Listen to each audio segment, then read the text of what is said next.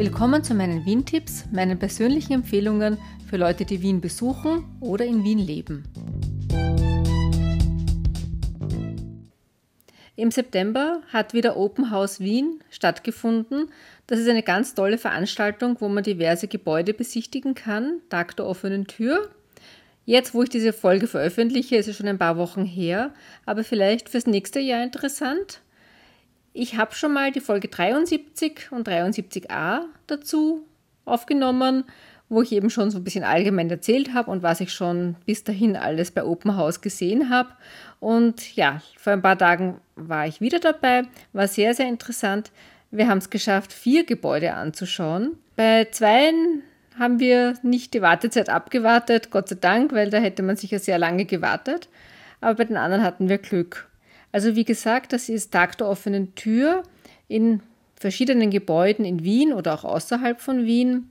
Ist prinzipiell eine weltweite Veranstaltung und in Wien ist es eben immer am 2. September-Wochenende.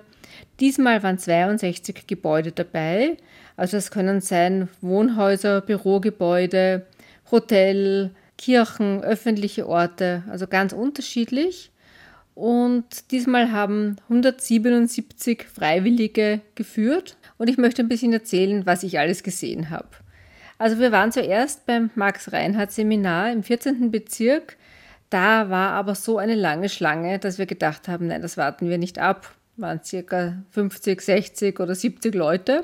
Und wir sind in den dritten Bezirk gefahren, wo drei Gebäude ziemlich nebeneinander geöffnet waren. Zuerst waren wir bei den Elisabethinern. Das ist auf der Landstraße Hauptstraße ein großer Gebäudekomplex, es ist ein Orden, der zu der Franziskanergruppe dazugehört. Ich habe jetzt leider die Daten vergessen, wann er gegründet wurde und so weiter. Ich habe mir nur gemerkt, dass in Wien es nur noch sechs Ordensschwestern gibt. Und um eben diesen Standort auch erhalten zu können, haben sie vor ein paar Jahren das Spital fusioniert mit dem Hartmann-Spital. Also die heißen jetzt beide Franziskus-Spital. Und es gibt auch dort ein Pflegeheim für Langzeitpflege und eine Übergangspflege also zum Beispiel nach einem Spitalsaufenthalt. Das ganze Gebäude geht von der Landstraße Hauptstraße bis zur nächsten Quergasse Ungargasse. Also die dritte Seite ist die Invalidenstraße. Gut zu erreichen, auch mit U-Bahn, Schnellbahn. Und es gibt sehr schöne Innenhöfe. Und es gibt dort auch einen sehr, sehr alten Maulbeerbaum. Der ist denkmalgeschützt und der ist sehr, sehr breit. Also der ist wirklich groß und breit und auch einen schönen Garten mit Blumen. Früher wurde da auch Gemüse angebaut und Kräuter, die dann gleich in der Küche verwendet wurden. Und es gibt auch ein Café, das öffentlich zugänglich ist. Dort hätte es zum Beispiel einen Maulbeer-Gugelhupf gegeben. Wir sind aber jetzt nicht eingekehrt. Und falls es jemanden interessiert, der Guide hat gesagt, es gibt einmal im Monat auch Führungen. Jetzt bei Open House war das halt eher eine kurze Führung. Es hätte auch eine Fachführung inklusive der Apotheke gegeben. Die haben wir aber nicht erwischt. Wir waren bei der normalen Führung dabei. Aber ich denke, dass die Apotheke besonders sehenswert ist, weil die meisten Leute eine Führung mit Apotheke machen wollten. Wir sind dann gleich weitergegangen zur Ungargasse und zwar auf Nummer 38 ist Magdas Hotel. Magdas Hotel ist ein Social Business von der Caritas, wo teilweise, also großteils eigentlich zwei Drittel Menschen mit einer Fluchterfahrung beschäftigt werden. Es gibt 40 Angestellte insgesamt. Es ist ein Hotel. Ich habe vergessen, wie viele Zimmer. Ich meine 85, aber da bin ich jetzt nicht ganz sicher. Die waren früher im zweiten Bezirk in der Laufberger Gasse.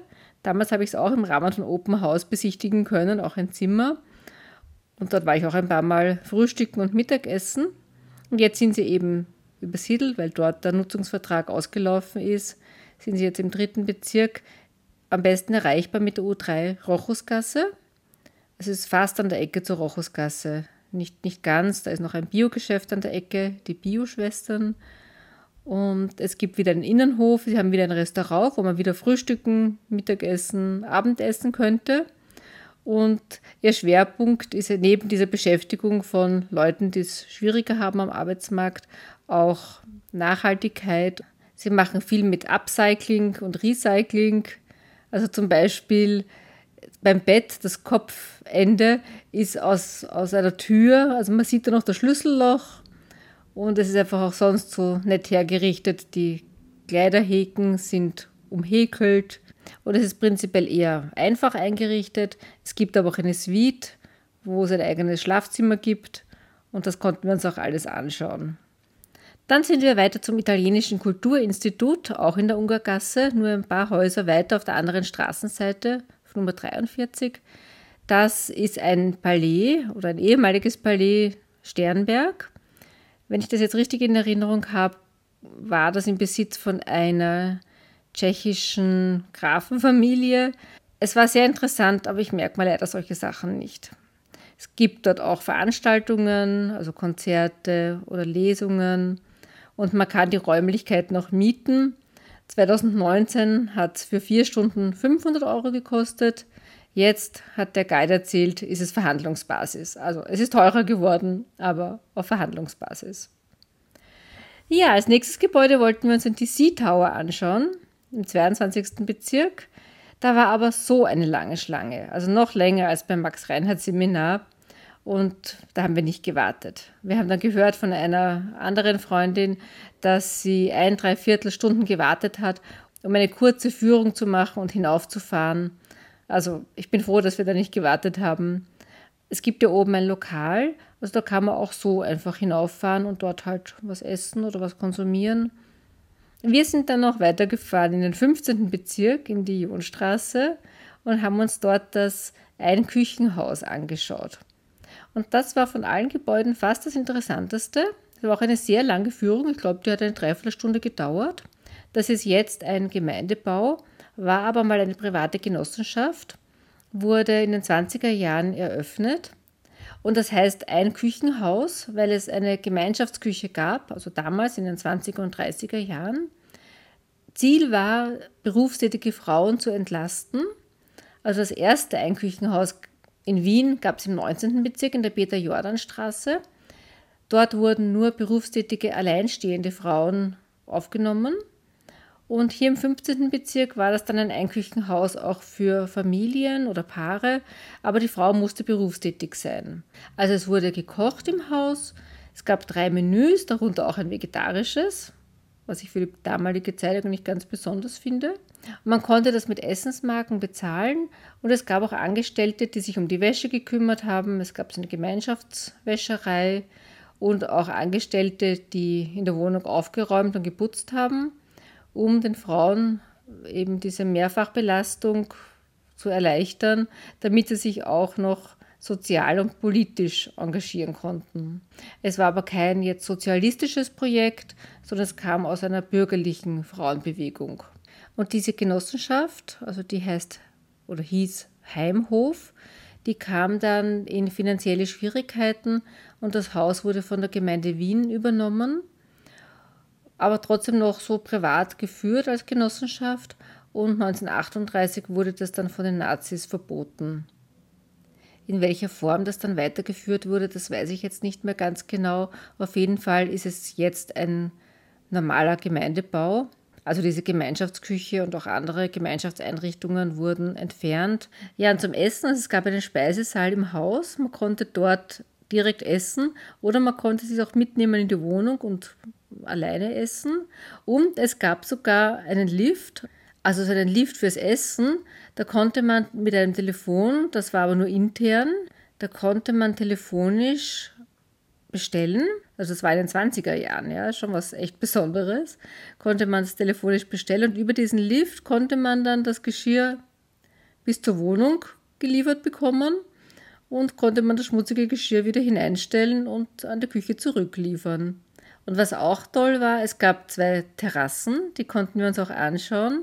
Die eine davon war die Sonnenterrasse, die ist südseitig ausgerichtet. Die war eben schon gedacht, ja, zum Entspannen und, und Sonne tanken und so weiter. Die war dann in letzter Zeit, ich weiß jetzt nicht seit wann, war nicht mehr erlaubt, sie zu betreten. Also von der Gemeinde Wien war das untersagt. Und während der Corona-Zeit haben das die Bewohner und Bewohnerinnen dann sich sozusagen angeeignet, hat unsere Guidin erzählt. Wurden Blumen gepflanzt und Kräuter und Sitzmöbel draus gestellt Und in der Zwischenzeit hat die Gemeinde Wien das sozusagen jetzt auch anerkannt und es darf wieder genutzt werden. Eine Hollywood-Schaukel war dort und wir waren auch auf der zweiten Terrasse, auf der Sonnenterrasse. Da beginnen sie jetzt gerade das auch wieder nett herzurichten. Und man hört wirklich von den Autos fast nichts, also wenig. Es ist schon die Jonstraße in der Nähe. Also der Haupteingang von dem ursprünglichen Gebäude, es gab schon in der Zwischenzeit auch wieder Erweiterungen, ist in der Pilgerimgasse und es gibt aber auch einen Eingang in der Jonstraße, wo wir reingekommen sind. Wirklich ein spannendes Gebäude. Ich hoffe, ich habe jetzt nichts vergessen. Es war eine ausführliche Führung. Was mir noch einfällt, also in der Zwischenzeit sind es, soviel ich mich erinnern kann, 177 Wohnungen, eher kleinere, also ein Zimmer, vor allem Zweizimmerwohnungen, auch ein paar größere. Und ursprünglich waren es aber weniger. Also ich bin jetzt nicht sicher, waren es 26 oder waren es 50 Wohnungen, das möchte ich jetzt nicht sicher sagen, aber das war eben das Gebäude der Pilgerimgasse und dann gab es später einen Zubau und jetzt sind es eben fast 200 Wohnungen. Also ich finde, es war wieder eine sehr interessante Veranstaltung. Es hätte noch ein paar andere Gebäude gegeben, die mich interessiert hätten, zum Beispiel das Ammerlink-Haus, aber das ist sich dann nicht mehr ausgegangen. Und ich habe auch in den letzten Jahren immer schon sehr interessante Führungen besucht, zum Beispiel durch den IKEA am Westbahnhof, der damals ganz neu war, oder Hotel Imperial. Oder damals Magdas Hotel, wo es noch im zweiten Bezirk war, oder das 25 Hours Hotel das sind jetzt die Sachen, die mir auf die Schnelle einfallen. Technisches Museum war ich einmal. Und ich freue mich schon auf die Veranstaltung nächstes Jahr. Also ich denke, die wird nächstes Jahr wieder im September stattfinden und kann ich nur sehr empfehlen, dorthin zu gehen. Es ist kostenlos, man muss sich nicht anmelden, man kann einfach hinkommen und es finden dann so, ja, ich denke so alle Viertelstunden, alle halben Stunden Führungen statt, teilweise halt mit längeren Wartezeiten. Man sieht da im Internet, wie lang die Wartezeit ist. Also bei einigen Gebäuden war da 30 Minuten. Wir hatten bei den Gebäuden, wo wir drinnen waren, totales Glück. Wir sind hingekommen und die Führung hat schon gestartet. Aber die Sea Tower, das ist eigentlich aussichtslos gewesen, da noch dran zu kommen, wenn man nicht ein Dreiviertelstunden warten möchte. Und die Gebäude wechseln auch jedes Jahr. Also es ist nicht immer das Gleiche. Manche sind, glaube ich, öfter dabei, aber die meisten oder sehr viele wechseln auch. Bin schon sehr gespannt auf nächstes Jahr. Das war's für heute. Falls ihr eine Rückmeldung habt oder eine Frage oder einen Themenvorschlag, dann schreibt mir bitte an claudia.wien-tipps.info. Ich freue mich auch, wenn ihr den Podcast abonniert oder die bisherigen Folgen hört auf wien-tipps.info und danke fürs Zuhören und bis zum nächsten Mal.